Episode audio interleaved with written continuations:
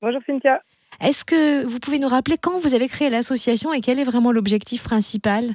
Alors euh, l'association, elle a été créée en janvier 2018 et euh, le but principal, bah, c'est de financer euh, l'aménagement euh, de la maison, euh, vraiment en priorité, et après tout ce qui peut, euh, euh, tout ce que Melvin peut avoir besoin en fait euh, dans son quotidien.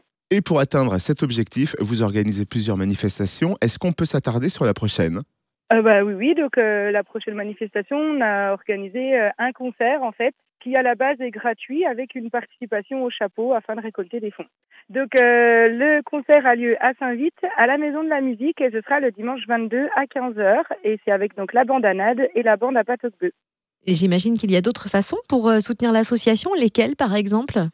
Eh ben, vous pouvez très bien euh, faire des dons euh, directement à l'association. Donc, euh, toutes euh, les coordonnées sont inscrites sur la page Facebook de la Marche de Melvin.